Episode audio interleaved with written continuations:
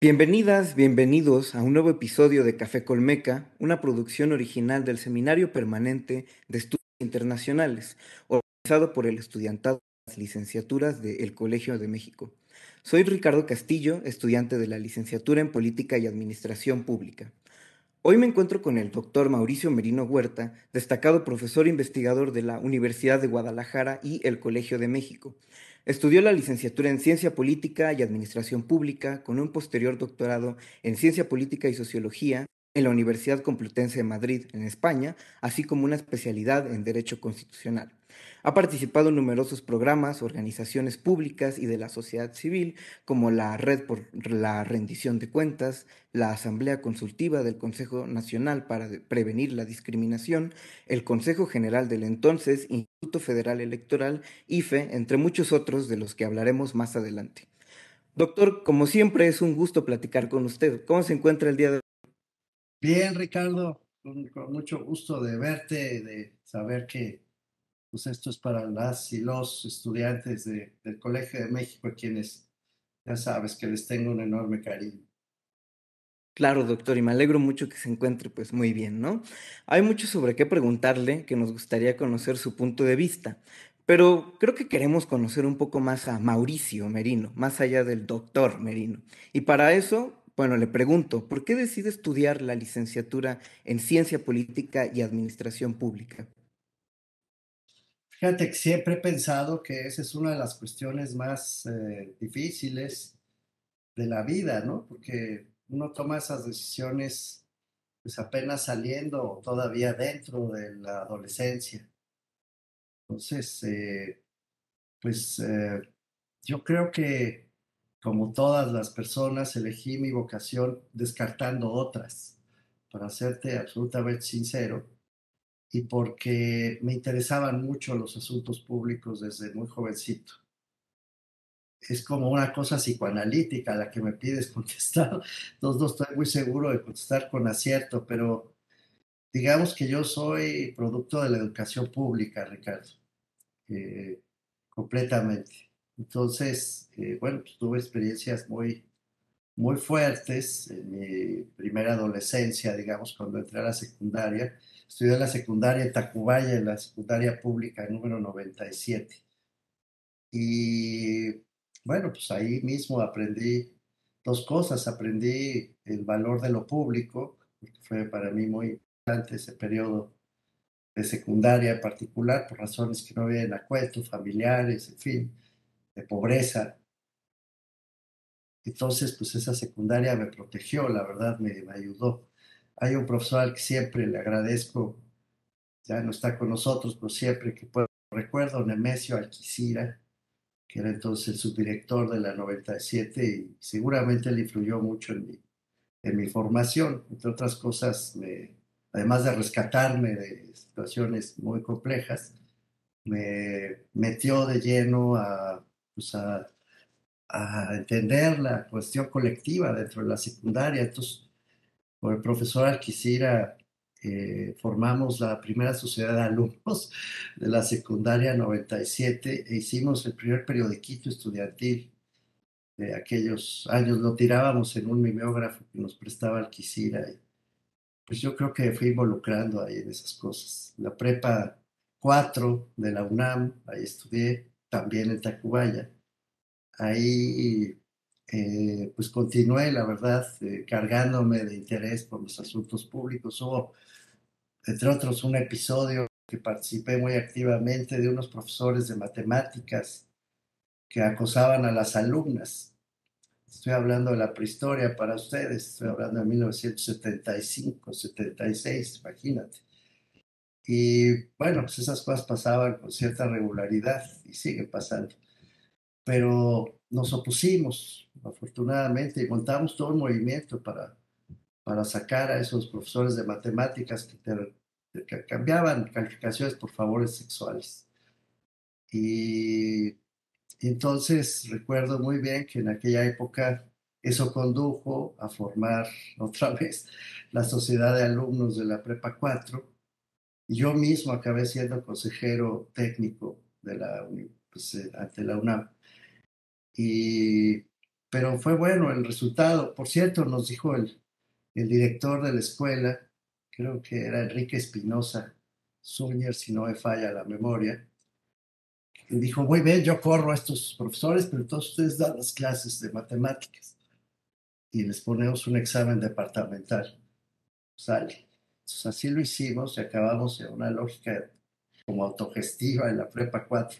Estoy seguro que mis compañeras y compañeros de todos lo recordarán como un episodio muy feliz, la verdad. Y feliz por el resultado, que acabó siendo, siendo valioso. De 80% de las compañeras y compañeros aprobaron el examen departamental en los tres rubros. Álgebra, trigonometría y cálculo, que era lo que se estudiaba entonces en la prepa. En fin, este, me interesó lo público, Ricardo, y no me interesaban otros, otros temas. Así que, para entonces, por cierto, a mí ya, confieso, me hubiera encantado entrar a, estudiar administración pública en el Colegio de México, pero no existía. la carrera se fundó después de que yo terminé la preparatoria, así que pues me seguí en la UNAM, donde obtuve mi título eh, como licenciado en Ciencias Políticas de Administración Pública. Esa es la historia. Gracias, doctor. Bueno, la verdad me parece una historia muy interesante. Me permite tratar de hacer una quizá breve síntesis. Me parece que suena mucho a una historia de, pues, bueno, como ya dijo, de encontrar, o más bien de este interés por lo público y también por la, bueno, esta historia que es algo quizá eh, sensible, eh, pues me parece que también habla un poco de historia del dolor, vaya, ¿no? El dolor que se encuentra, digamos, sociedades. Pero bueno, eh, dígame, doctor, ¿por qué se interesó después en estudiar su posgrado con una especialidad en ciencia política, sociología y, bueno, esta especialidad en derecho constitucional? Fíjate que a mí la UNAM, eh, en fin, las escuelas públicas en general me cambiaron la vida. Yo soy yo sí soy de los pocos productos que quedan en este país de la movilidad social. Entonces, en la UNAM, en Acatlán, donde me tocó estudiar, de la entonces ENEP, ahora es FES, me tocó prácticamente pues iniciar, era yo tercera o cuarta generación de la ENEP Acatlán, era una escuela chiquita, entonces imagínate, ahora es la dependencia más grande de la UNAM, pero entonces eran seis edificios, era, era un proyecto muy lindo, la verdad, el de el de Acatlán. Y ahí pues tuve la suerte de conocer profesores muy, muy buenos, muy, muy generosos también. Y fue con esos profesores que me, que me fui vinculando con eh, pues la actividad pública propiamente dicha, ya no solo de, de aula y de interés, sino, sino ya profesionalmente hablando. Roberto Salcedo, que hoy es muy conocido porque es el secretario de la Función Pública actual, fue mi profesor, el director de la carrera en ese momento, en la ENEPACATLán. Y otra vez él nos facilitó hacer una otra revista estudiantil, se llamaba Disidencias. Y, y luego Enrique González Pedrero, que fue fundador por cierto, de la Facultad de Ciencias Políticas y Sociales de la, de la UNAM, el director González Pedreo, que la convirtió en facultad y que trabajaba entonces en Acatlán, pues tuve el gusto también de, de tratarlo, de conocerlo, fui su alumno. Y eh, pues estas dos personas extraordinarias fueron las que me metieron después a una especie de grupo piloto, así, así era la cosa, en el que además de las clases regulares te daban clases adicionales de investigación documental, te daban clases de métodos, te daban clases de matemáticas, te daban clases eh, de eh, historia de las ideas políticas. Era realmente una fortuna hacer eso. Y poco tiempo después, pues empecé a trabajar con ellos. Con ellos digo porque entonces Roberto Salcedo trabajaba en el equipo de González Pedrero. Así que bueno, te hago la historia corta. Eh, acabé siendo adjunto de González Pedrero en la universidad y acabé trabajando en la entonces comisión de los libros de texto gratuitos que llegó a dirigir González Pedrero. y bueno, pues lo designaron gobernador de Tabasco, que en esa época no había elecciones, sí había elecciones, pero no había elecciones. Es decir, el PRI designaba. Miguel de la Madrid designó a Enrique González Pedrero como candidato del PRI, o sea, como gobernador de Tabasco. Eran de la misma generación, es otra historia, no me entretengo. Y el caso es que González Pedrero se convirtió primero en el candidato y después en el gobernador. Y tuve la buena suerte de que el maestro González Pedrero me invitara a Tabasco. Te imaginarás, pues, estaba yo muy chamaco, muy jovencito, 22 años. Y por supuesto que acepté, ¿no? Cogí mis maletas y me fui con el maestro a Tabasco. Y me quedé, Ricardo, en Tabasco. Así que, eh, además, el maestro cometió un despropósito, que digo que perdona el maestro, en paz descanse, murió el año pasado. Y de veras que lo echo de menos, mucho. Pero, pues cometió un despropósito, que fue designarme pues nada menos que secretario de planeación, coordinador general de planeación del gobierno de Tabasco cuando ya tomó posesión de su cargo. Y pues me quedé con él todo, todo el sexenio en ese cargo y en otros de coordinación administrativa que, con los que me fui vinculando. Bueno, te hago la historia corta, eh, porque la pregunta es por qué me fui a estudiar a España y por qué lo que estudié. El maestro González pero siempre fue un hombre de pensamiento de izquierda, socialdemócrata, toda su vida. Eh, de la corriente que luego se desprendería del PRI, formaría el Frente Democrático y fundaría el PRD. El maestro acabó siendo legislador por el PRD, por cierto, eh, años después. Pero eh, pues yo me formé en esa misma onda, la verdad, ahí estuve, ahí estudié, fue lo que estudié en la UNAM y ya traía yo esa misma corriente por mis orígenes y por la forma que viví eh, los años de educación media y media superior. Eh, entonces, bueno, pues hago la historia corta. En esos años conocí, por cierto, por Rolando Cordera, a quien mucho se lo agradezco, conocí a una persona que me, fascinó, la verdad, Ludolfo Paramio, profesor español, gran teórico, probablemente el mejor teórico de la socialdemocracia eh, reciente, que a su vez estaba trabajando en la comisión ejecutiva del Partido Socialista Obrero Español, era el, secretario ejecutivo de la ejecutiva del PSOE de aquellos, de aquellos años. Entonces, pues yo hice todo lo que pude para, para estar con Paramio, empecé a intercambiar con él, fin, mensajes y todo lo más que podía. En esa época no había los medios electrónicos que hay ahora, entonces era un poco más complicado. Pero logré hacer contacto y logré intercambiar y logré amarrar, digamos, una primera relación, un primer contacto con Ludolfo Parano. Y luego tuve otro golpe de suerte, la verdad, extraordinario. Yo seguí con el maestro, pagué una cuota, pagué una cuota de lealtad, esa hablaré si es necesario más adelante, pero tuve que acompañar a, la última de sus aventuras políticas antes de romper con Carlos Salinas de Gortari, con quien rompió. Pero pues, a mí me pidió que lo acompañara también esa aventura. Después de todo lo que ha vivido, era imposible negarse. Bueno, hago la historia corta. Tuve la buena suerte, otra vez un golpe de suerte. He sido un hombre muy afortunado, Ricardo. La verdad, de que el maestro González Pedrero lo nombran nada menos que embajador de México en España. Entonces, pues ya yo ya estaba con todo arreglado para irme a España, así que además tuve el respaldo del señor embajador de México en España, duró poquito, duró un año y se regresó, ya todo, ya era un desastre, ¿no? Su relación con el gobierno de Salinas, pero pues ya eh, volví a trabajar con el maestro, infortunadamente, pero sí me seguí en España y después vendría otro golpe de suerte. Bueno, eso fue, yo aprendí mucho de Paramio, estuve muy cerca del PSOE de aquellos años, me tocó ver de cerca el éxito de aquel proyecto socialdemócrata que encabezaba Felipe González.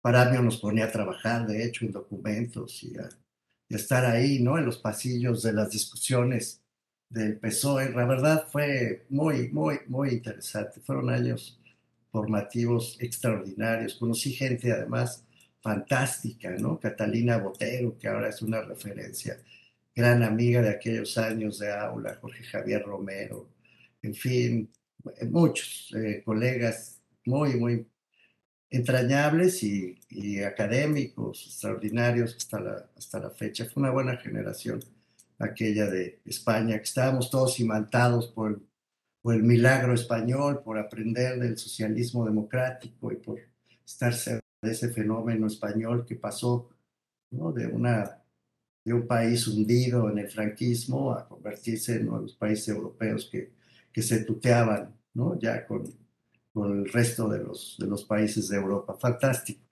Bueno, ahí estuve. Y ya por último, para no extenderme más, tuve otro golpe de suerte, que todo es pura fortuna, la verdad. El último golpe de suerte es que al final de mi doctorado, cuando ya terminé, eh, bueno, yo había tenido una relación de amistad, una amistad rara por la diferencia de edades, pero amistad al fin, con eh, personas del Colegio de México, con profesores del Colmex. En ese momento, muy en particular, con Soledad Loaesa, también por, la conocía ella por Julieta Campos, la esposa de González Pedrero. Y de otro lado, con Luis Aguilar Villanueva, profesor Aguilar Villanueva. Y bueno, pues el golpe de suerte es que estando en España, ya que había yo aceptado enrolarme en el Fondo de Cultura Económica otra vez, ya había yo trabajado ahí, este, en España me habían ofrecido cargo en, en el Fondo de Cultura Económica de España, la sucursal de España, pues llegó Luis Aguilar a dar su clase, daba una clase en el Ortega y Gasset, donde a su vez yo había tomado clases de mi doctorado y me trajo esta carta maravillosa que me invitaba nada menos que a ser profesor investigador en el Colegio de México, firmada por Soledad Loaesa y por el propio Luis Aguilar. Y tú te imaginarás que me tomó más o menos 30 segundos decidir que no me iba a quedar en el Fondo de Cultura y que me iba al Colegio de México con esta invitación. Y así fue, el resto ya es más conocido. Oh, bueno, pues muchas gracias, doctor. Eh, y creo que habría mucho que contar en todas esas relaciones y experiencias, ciertamente. Pero, bueno, si usted me, me permite preguntarle, ¿alguna vez pensó especializarse en otra área distinta, digamos, a esta especialización en derecho constitucional, como, bueno, no sé, psicología política o incluso otra carrera?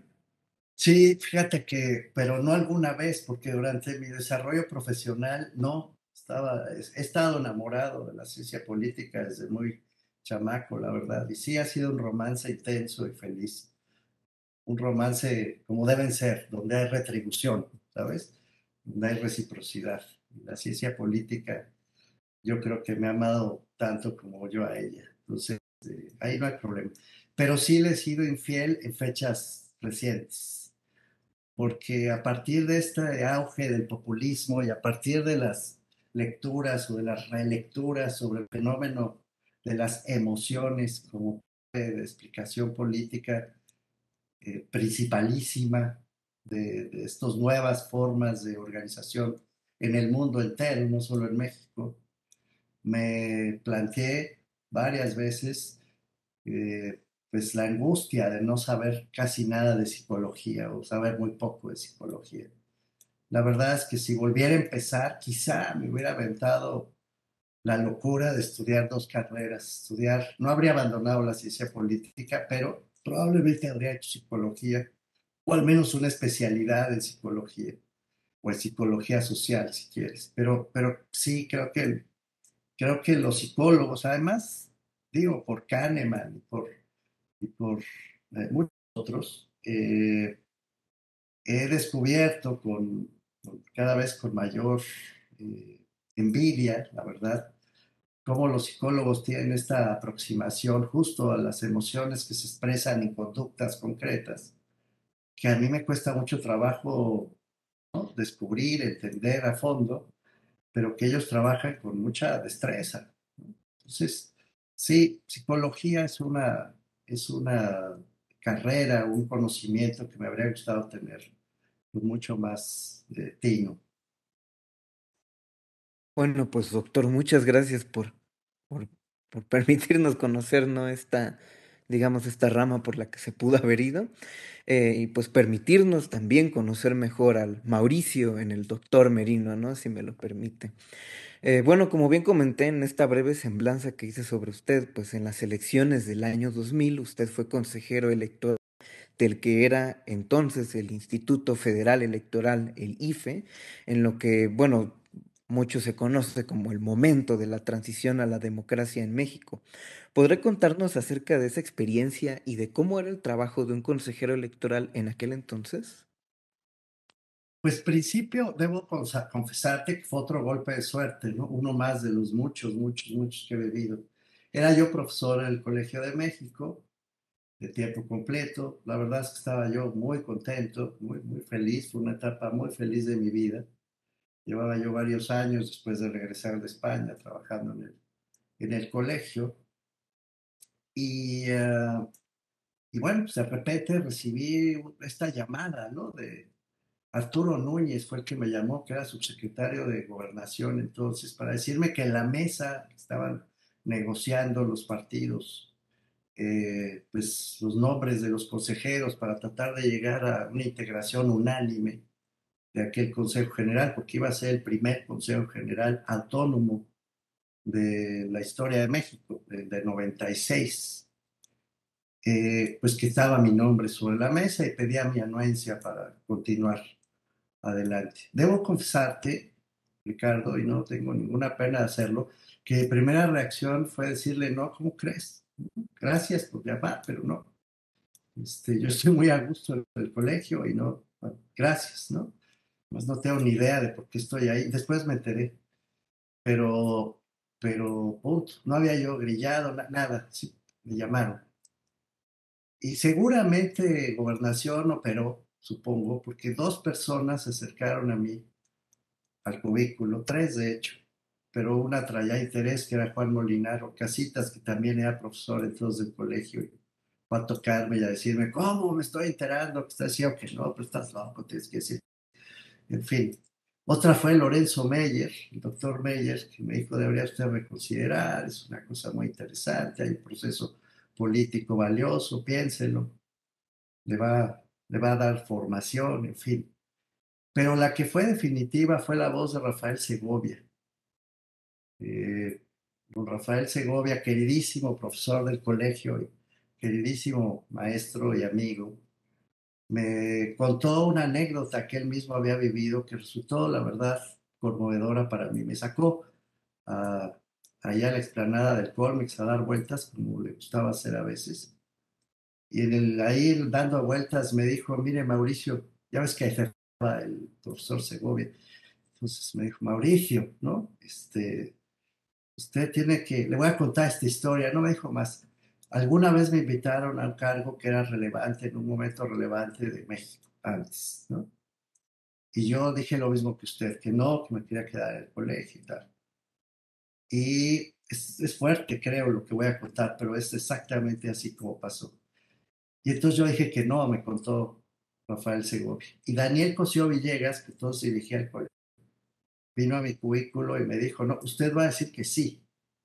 No, no le estoy preguntando, pero me está usted despidiendo, le estoy ordenando que diga que sí.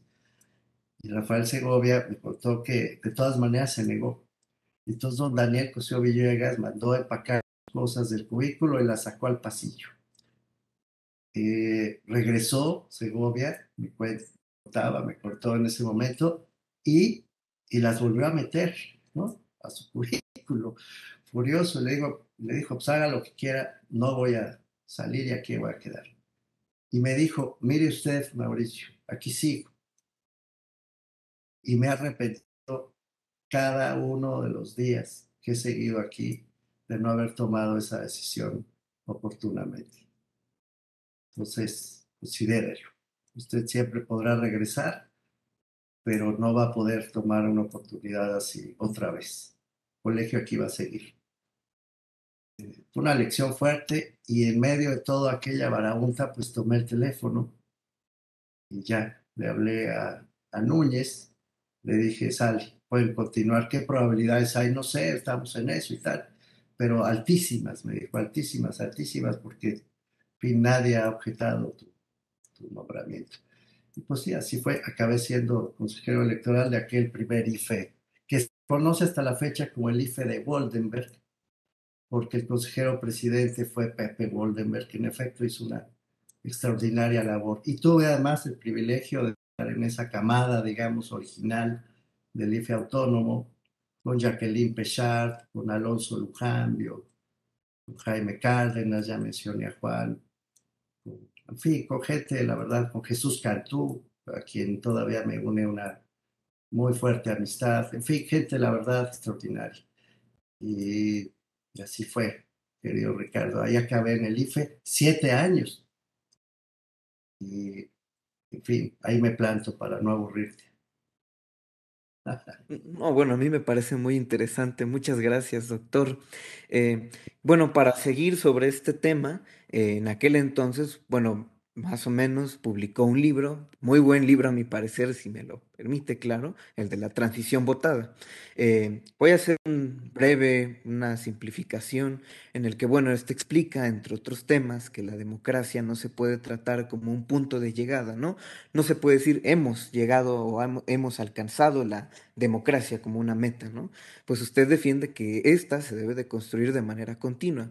Entonces quisiera que nos explicara un poco más acerca de esta idea y también si considera desde aquel entonces y hasta ahora, pues si ha progresado o retrocedido la democracia mexicana.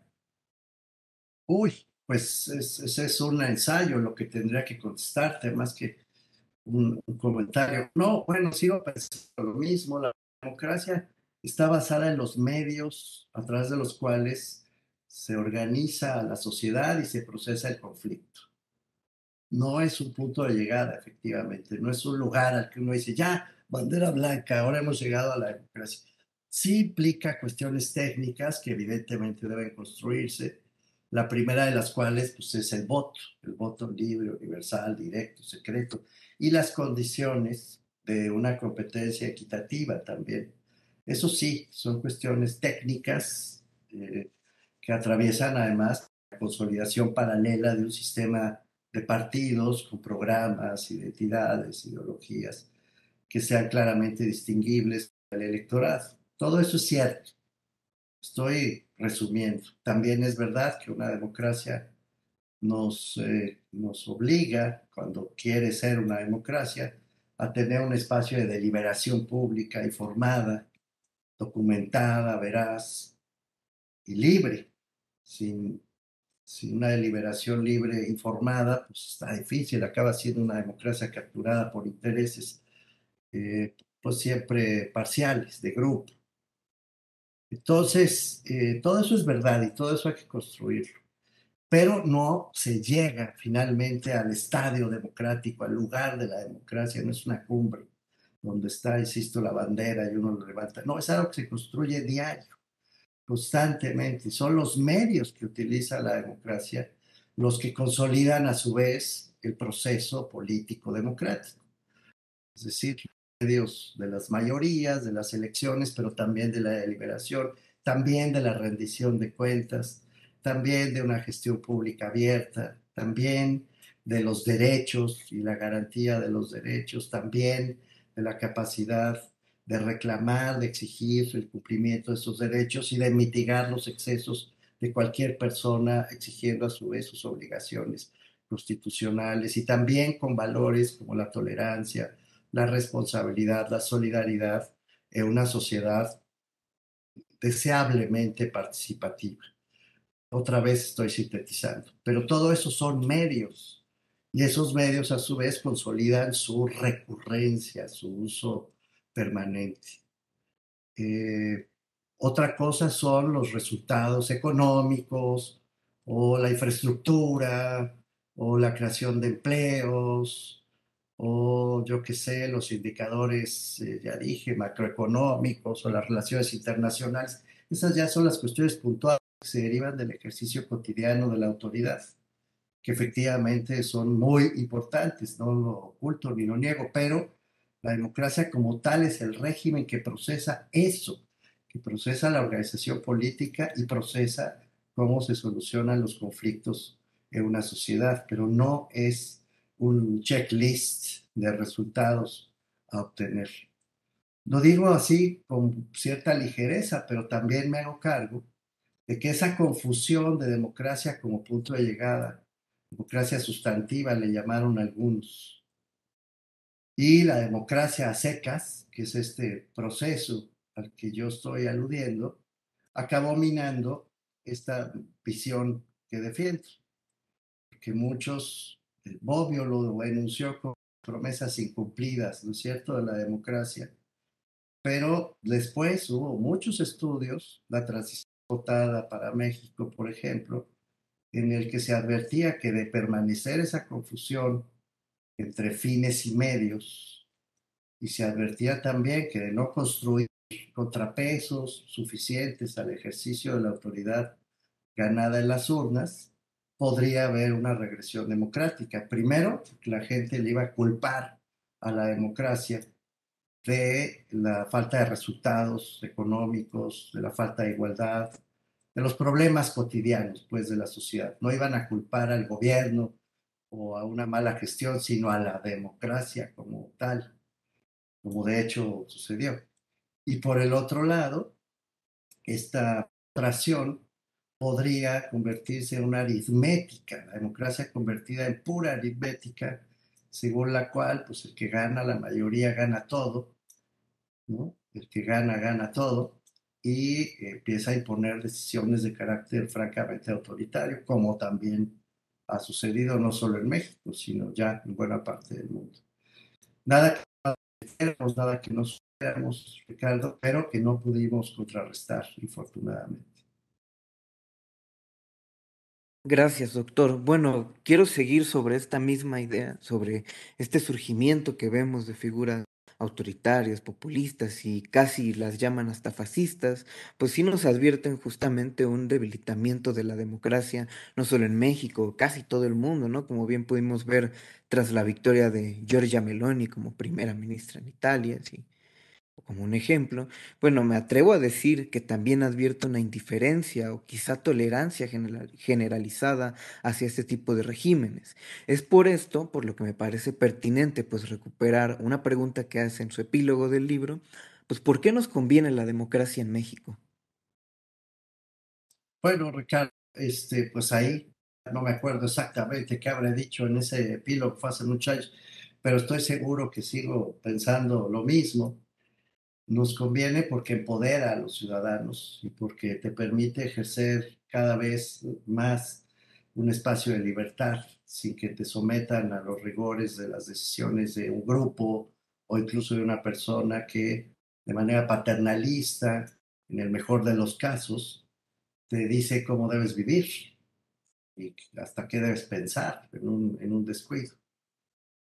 Eh, a mí me parece muy preocupante que hayamos perdido de vista en México algo que yo sé que las circunstancias son muy distintas, no, no quiero equivocarme con esto, y que nunca se deben hacer estas comparaciones históricas así nomás, ligeramente, ¿no? No, pero algo parecido, guardadas las proporciones y las circunstancias, algo parecido pasó en la Alemania nazi de principios del siglo anterior, hace pues, casi un siglo ya, justo cuando los alemanes habían pues eh, perdido la primera guerra, estaban a medio, se habían levantado poquito con, con la república que siguió a eso, pero muy sometidos por sus, por sus enemigos que les habían ganado.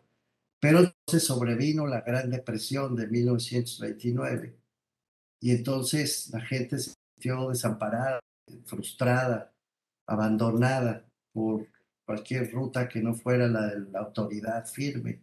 Y ahí el partido nazi emerge como alternativa eh, muy, muy respaldada por el pueblo alemán. Es cierto que Hitler engañó mucho y faltó a la verdad prácticamente durante todo el tiempo, pero lo hizo con gran inteligencia y montado en este desencanto que tenían los alemanes entonces, después de muchos años entre guerra, y depresión, que ya te digo, en el 29, la posterior a la Gran Depresión les pegó muchísimo. Llegan a la elección de 1933 ya prácticamente arrasando. Es la misma razón por la que asciende Mussolini en Italia antes de eso. Mussolini pasó después de la depresión que tuvo Italia tras la Primera Guerra Mundial también y la sensación de derrota, el desempleo, la pobreza, el desencanto, ¿no? el desamparo que tenían los italianos en aquellos años y encuentran en el fascismo esta ruta que Mussolini les, les ofrece. Y D'Annunzio, por cierto, que jugó un papel clave en la construcción del fascismo italiano, Gabriele D'Annunzio. Eh, algo similar, no me extiendo más, pasó en España con el franquismo. Ahí hubo una revuelta, no es exactamente lo mismo, de un golpe de Estado para todo efecto práctico a la Segunda República, pero lo cierto es que Azaña, Manuel Azaña, el presidente republicano, estaba ya viviendo una situación de crisis muy potente en España sin lograr salir adelante. Entonces, las condiciones de desigualdad, de pobreza, de desamparo, de desencanto con los resultados, como decíamos antes con la democracia, Ricardo, pues crean espacios para que la gente busque opciones y en todo caso para castigar a quienes no están dirigiendo bien el espacio público. Eso pasó antes en el mundo europeo y yo creo que sigue pasando. En buena medida es ese conjunto de factores a los que ahora se añade el medio ambiente, el temor del antropoceno, ¿no? de la destrucción del mundo, que es una cosa objetiva por primera vez pues, en la historia, de, no de la humanidad, sino del planeta Tierra en su conjunto, la amenaza de las guerras y también la migración y también el problema de la energía y su costo y también la revolución tecnológica y las comunicaciones en tiempo real que más que producir comunicación, armonía, paz, como ya sabemos, han producido desencuentros, ruido, frustración colectiva. Todo eso, otra vez lo digo muy rápido, eh, pues sí, crea condiciones sociales. ¿Ves por qué la psicología importa? Crea condiciones psicológicas, ¿no? En la sociedad frustrada, desencantada, enojada, preocupada, asustada, que pues, acaban votando por estos personajes horribles.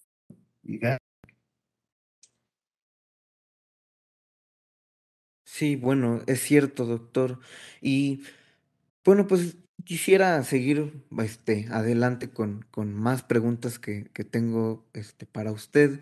Eh, también sabemos que trabajó como presidente de la Asamblea Consultiva en el Consejo Nacional para Prevenir la Discriminación. Entonces, bueno, ¿podría contarnos acerca de cómo fue esa experiencia? Y bueno, también si, si se siente cómodo con compartirnos, pues, por qué renunció. No, bueno, he estado en un montón de lugares, eh, ¿cómo se dice? Ad honorem, ¿no? He trabajado más, creo yo, ad honorem que cobrando, la verdad.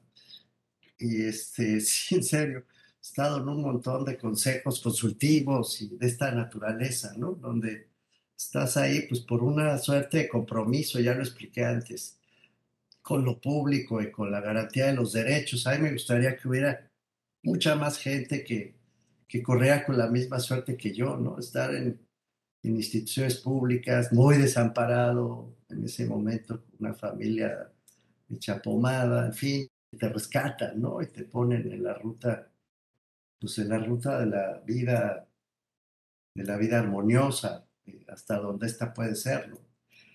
Eh, pero bueno, ese es un enorme desafío que pasa por la garantía de los derechos.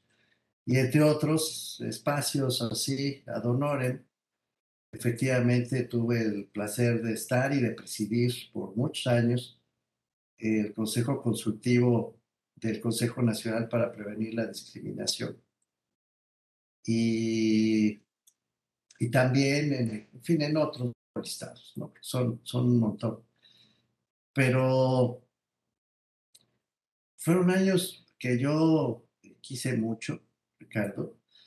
Primero porque ahí hay un espacio verdaderamente privilegiado para poder hacer todo lo que uno puede, intenta, desea, justamente para romper la lógica de la discriminación. Hicimos muchos, muchas cosas en aquellos años para crear una conciencia sobre la discriminación. No había, conciencia en México sobre la discriminación.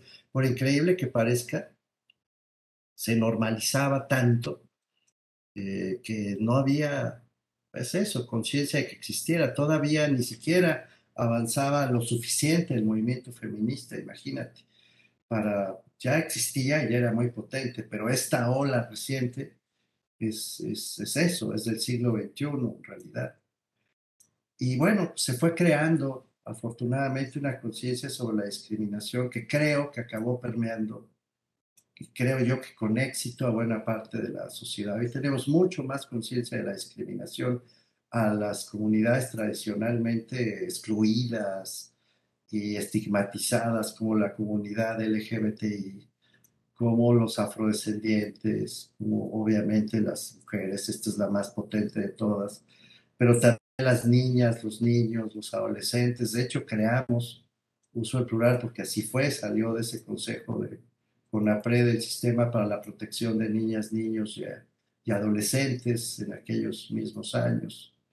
Es decir, sí, sí hubo un, un trabajo importante para ir localizando lo que se tenía que hacer por las personas con discapacidad, por las personas de la tercera edad, en fin, los grupos más vulnerables de la sociedad. Decía, esta institución además la creó Gilberto Rincón Gallardo, junto, es decir, en un momento de negociación con Vicente Fox.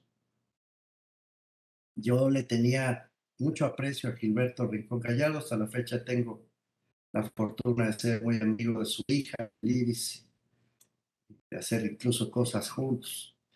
Y Gilberto decía esto, ¿no? Rincón Gallardo decía, este país de minorías que forman la gran mayoría de México. ¿Sí? Lo primero que había que hacer era crear conciencia sobre esas mayorías discriminadas y avanzar en esa gente. Así, así se hizo. Y sí, lo dejé, Ricardo, porque cuando entró este gobierno, el presidente anunció que se trataba de un aparato burocrático e inútil.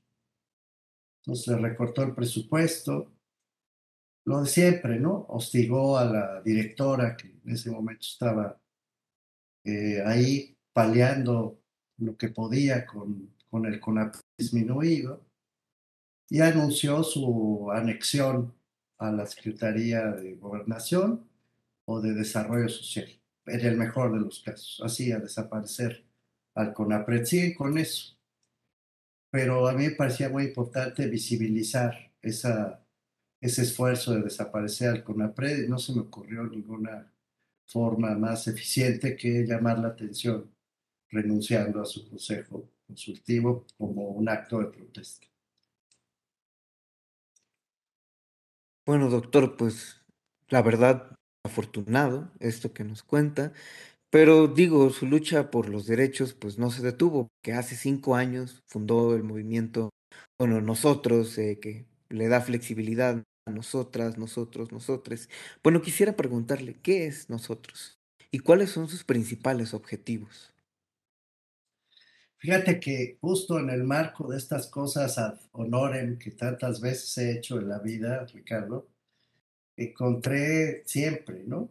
Ya son muchos años de, andar en la batalla y encontré que pues lo que más falta hace en México es, justamente articular la organización de la sociedad en defensa de derechos de grupos vulnerables, vulnerados y vulnerables, ambas cosas.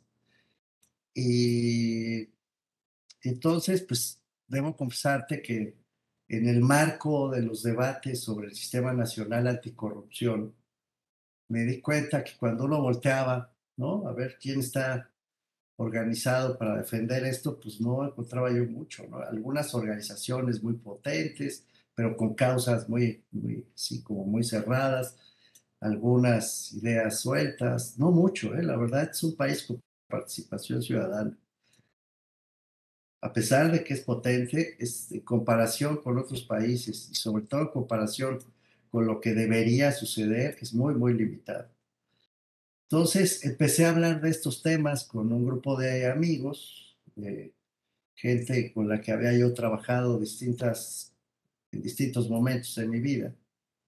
Y les propuse la creación de un movimiento que defendiera esto, no solo los derechos, sino la pedagogía pública para defender derechos. Y pues suena raro, te va a sonar raro, pero así nació nosotros con una X, la tercera O, para que se pueda decir como ustedes quieran, nosotros, le dice mucha gente.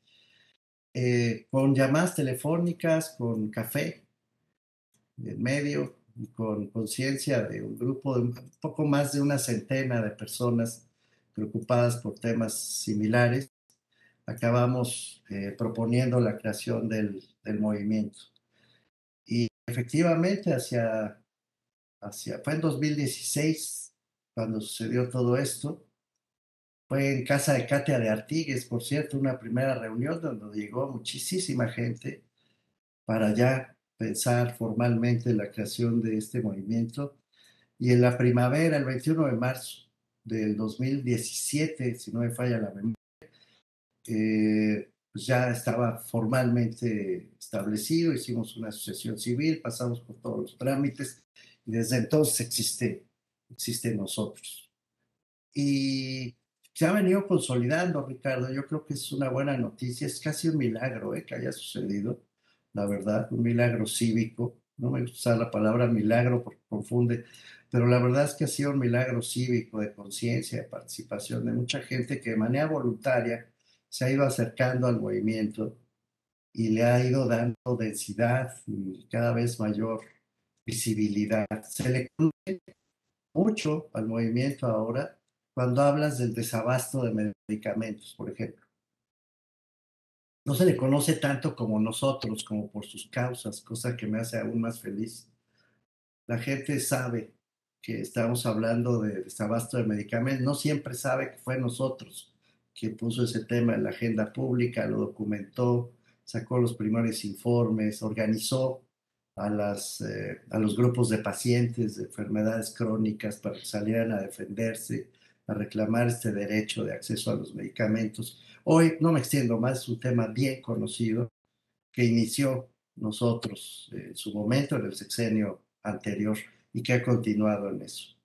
Hoy ya existe un observatorio de abasto de medicamentos e insumos médicos formalmente establecido, por cierto, con sede en la Facultad de Medicina de la UNAM y con la participación del Colegio de México, como no, y de la Universidad de Guadalajara, entre otras organizaciones que están vigilando el abasto de medicamentos con una precisión metodológica, con herramientas realmente ya cada vez más sofisticadas y sigue creciendo la organización de pacientes de enfermedades crónicas. Ahí está cero desabasto, ¿no? Para quien quiera ver. Logramos también trabajar con, con las trabajadoras del hogar muy fuerte, con Marcelina Bautista, que siempre le agradezco enormemente su valentía. Y eh, pues sí, nosotras, nosotros, nosotros logró modificar en su momento con un golpe de suerte, por cierto, otra vez la suerte. Este, la película Roma, Ricardo, que no tenía nada que ver con nosotros, Cuarón, ni nada, pero pues salió la película Roma y tuvo un exitazo justo cuando estábamos nosotros discutiendo con legisladoras y legisladoras la necesidad de modificar las leyes para darle cabida al trabajo del hogar y que tuvieran derecho a la protección social que les era negado a esta comunidad de dos millones y medio de personas en el país, las trabajadoras del hogar. Roma abrió las puertas de la conciencia colectiva, fue de veras un golpe de suerte. Por cierto, Marcelina Bautista acabó siendo invitada a la entrega de los Óscares, este, estaba muy contenta. Entonces, bueno, creamos ese espacio y seguimos trabajando con ellas para que ahora se les registre realmente que es otro problema. En fin, hemos trabajado con los médicos en formación, es otra gente conocida, pública, la reacción de los médicos y de las estudiantes y estudiantes de medicina, ellas y ellos, para defender sus, sus derechos, porque los vulneran mucho. Y esto ha estado muy presente también en la agenda pública del país. Y ahí vamos, ¿no? Poco a poco, haciendo conciencia sobre el asunto. Estamos trabajando muy fuerte con las y los trabajadores de plataformas digitales, otro sector que además creciendo cada vez más es el trabajo del futuro, digamos.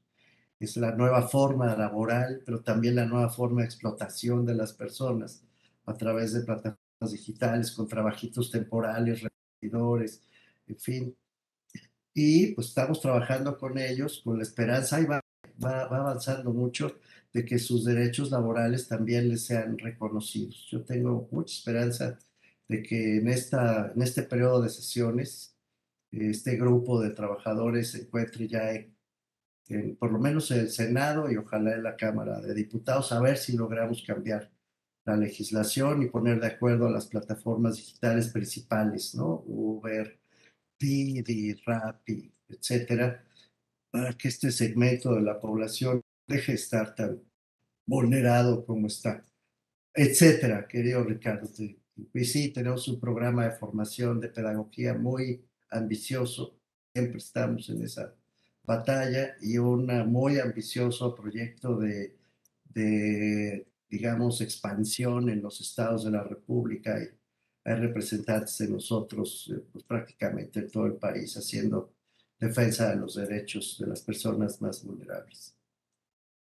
Por cierto, no dije esto, pero me enorgullece mucho y tengo que decirlo, que tiene un consejo nosotros, el presidente es el ingeniero Cuauhtémoc Cárdenas, en donde hay gente realmente extraordinaria como Marta Lamas, como Clara Cusilman, como Luis Raúl González, como el ministro Cosío, como Silvia Molina, como, en fin, Rosy Seco. Realmente es un grupo muy, muy, muy bueno, muy comprometido. Estoy muy orgulloso de trabajar con ellos. Gracias, doctor, por compartirnos esto. Y bueno, es cierto, eh, se necesitaba y todavía se necesitan pues más iniciativas de este tipo. Y bueno, nos acercamos a, al final de, de, esta pequeña conversación, eh, pero me parece pertinente preguntarle, ¿nosotros nunca sería un partido? ¿Y por qué no? Porque sí. Eso me lo han preguntado muchas veces y y justo el origen de nosotros parte de nuestra convicción, Ricardo, de que lo que falta en este país es un movimiento político, sí, político en el sentido de organización, de convocatoria, de presencia pública, de exigencia, no electoral. Hemos sido tan tercos en ese planteamiento que incluso llevamos el tema al Tribunal Electoral una vez en que unos tipos que estaban queriendo organizar su partido tomaron prestado nuestro nombre, ¿no? Sin pedir permiso, obviamente. Se pusieron a organizar, Ramosos Amontes, ¿no? Se pusieron a organizar un partido con ese nombre, pues dijeron, ya hay cierto capital, vamos a aprovechar.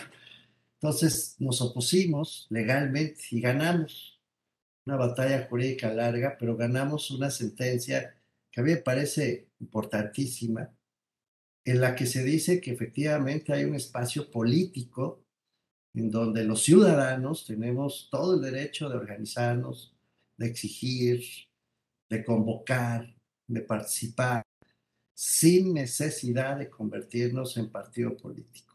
Quedó la sentencia firme y a mí me hace muy feliz también porque pues, sí creamos un nuevo espacio en el que la política está solamente encerrada en las opciones electorales. Y esto es lo que hace falta en México, mucha más política que no esté capturada ni encerrada en opciones electorales, sino que actúe como contrapeso, como lo que decía Pierre Saint-Valois, pues es algo bien conocido y muy trabajado. Si no hay espacios de participación y de contrapeso, pues la democracia se vuelve muy frágil, de eso hablábamos antes. Entonces no, no nos quisimos contradecir, no nos queremos contradecir, y hemos tomado firmemente la decisión de seguir consolidando. Por cierto, tenemos números más que sobraditos, ¿eh? Para ser partido político. También se ha dicho, no, es que no les alcanza. No, sí, en este momento ya registrados y activos son más de 350 mil personas en todo el país que participan en distintas causas del movimiento. No, sobradito nos alcanza, pero no vamos a ser partido porque no es eso lo que queremos. Ahora, dicho esto, en el movimiento, pues cada quien tiene sus preferencias electorales, ¿no? Yo ya expresé cuáles son las mías, pues ahí me formé este, con Ludolfo Paramio, pero, pero cada quien que haga lo que quiera, siempre y cuando no vincule Chana con Juan. No, no vamos a hacer partido. Gracias, doctor. Bueno, esta conversación ha sido maravillosa y yo creo que todos, todas y todos tenemos muchas ganas de más. Espero que esta no sea la única vez que podamos escucharle. Le agradezco mucho por su disposición a estar aquí para nosotras y nosotros. Gracias, Ricardo. Gracias a ustedes. De veras que les tengo un gran respeto, una enorme admiración y muchísimo cariño. Gracias. Sí, doctor. Y bueno, también les agradezco a todos ustedes que nos escuchan desde donde sea que se encuentren y en el momento en que lo hagan. Ha sido un placer llegar a ustedes en esta ocasión con esta plática increíble con el doctor Mauricio Merino. Los invito a que sigamos pendientes de todas las producciones de Café Colmeca. Muchas gracias a todo su equipo por la invitación, al Seminario de Estudios Internacionales y al Colegio de México por hacer posible este excelente programa. Nos escucharemos en otra ocasión.